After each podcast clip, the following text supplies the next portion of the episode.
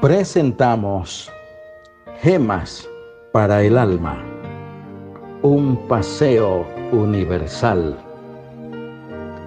Entre tanto que voy, ocúpate en leer.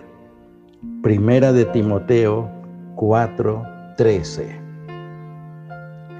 El placer de la lectura deja en el hombre una perdurable sensación de eternidad y una huella indiscutible de experiencia vital.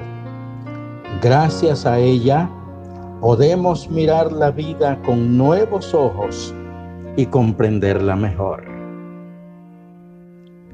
El libro ha sido el mayor triunfo del hombre. Sentado en mi biblioteca vivo en una máquina del tiempo. En un instante Puedo trasladarme a cualquier época, a cualquier lugar del globo terráqueo y aún al espacio extraterrestre. Así he vivido en cada época de la historia. He escuchado hablar al Buda. He marchado con las huestes de Alejandro Magno. He navegado con los vikingos He viajado en las canoas con los polinesios. He estado en las cortes de la reina Isabel I de Inglaterra y de Luis XIV de Francia. He sido amigo del capitán Nemo y he navegado con el capitán Blick en el Bounty. He deambulado por el ágora con Sócrates y Platón y he escuchado a Jesucristo pronunciar el sermón de la montaña. Y lo mejor de todo es que puedo volver a hacerlo cuando me plazca. Ahí están los libros. Me basta con llegar a los estantes y tomarlos de allí para volver a vivir los momentos que he amado. Pero, sobre todo, me deleitan los tesoros incomparables de la Biblia.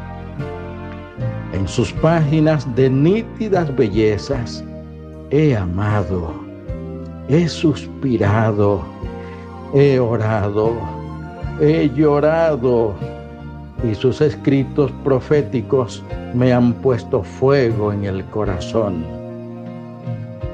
El eminente educador argentino Domingo Faustino Sarmiento se expresó así.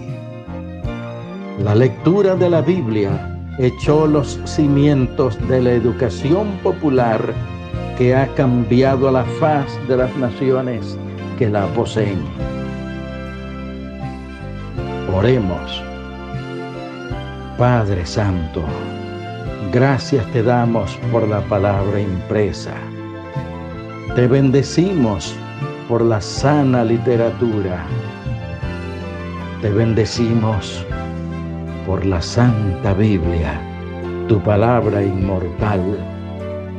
Ayúdanos a buscar sabiduría en la sana lectura y sobre todo en los tesoros eternos de la Sagrada Escritura. En el nombre de tu Hijo Jesús lo rogamos todo. Amén.